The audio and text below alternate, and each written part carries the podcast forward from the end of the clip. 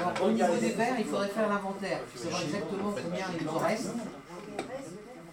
Aux deux rues de la Chênaie à Saumur, rencontre avec Jean-Maurice Belaïch, cofondateur des Journées nationales du livre et du vin.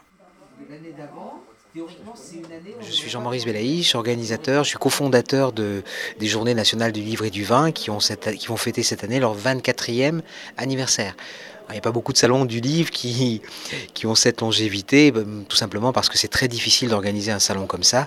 Et on a la chance à Saumur d'avoir une, équipe de bénévoles remarquable. On a plus de 200 bénévoles qui, qui œuvrent euh, à la réussite de cette manifestation, qui accueillent les grands auteurs de l'actualité littéraire, avec euh, chaque année un thème différent. Cette année, ça va être le thème de, la femme, de la féminité. Euh, donc les, les, femmes vont être à l'honneur aussi bien dans, dans les livres qui leur sont consacrés, euh, les femmes écrivains, les femmes vignerons, et bien sûr euh, euh, les icônes de la beauté qui seront françaises, qui seront peut-être traduites au travers d'une grande exposition d'affiches de films. L'événement se déroule sur deux jours, voire trois. Hein. Donc c'est un grand week-end du livre et du vin. Et en fait, le livre, c'est une, une terre ici qui a porté de très grands écrivains, que ce soit Balzac, Ronsard, Dubélé, Rabelais, Dumas avec sa Dame de Montsoreau.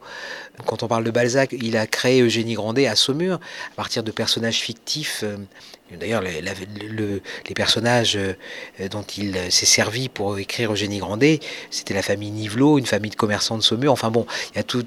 Et ça a du sens. Comme le vin, c'est une terre de vin depuis la nuit des temps ici sur les coteaux du Saumurois, là c'est la vallée, sur les coteaux du Saumurois, il y a de magnifiques raisins, c'est un jardin. Il y a un microclimat, il y a tout ce qu'il faut, comme le disait Dubélé. Et plus que l'air marin, la douceur angevine. Donc on s'est partagé des plaisirs avec en même temps l'élite de la littérature au cœur de la culture. Murmure, le kit sonore des territoires.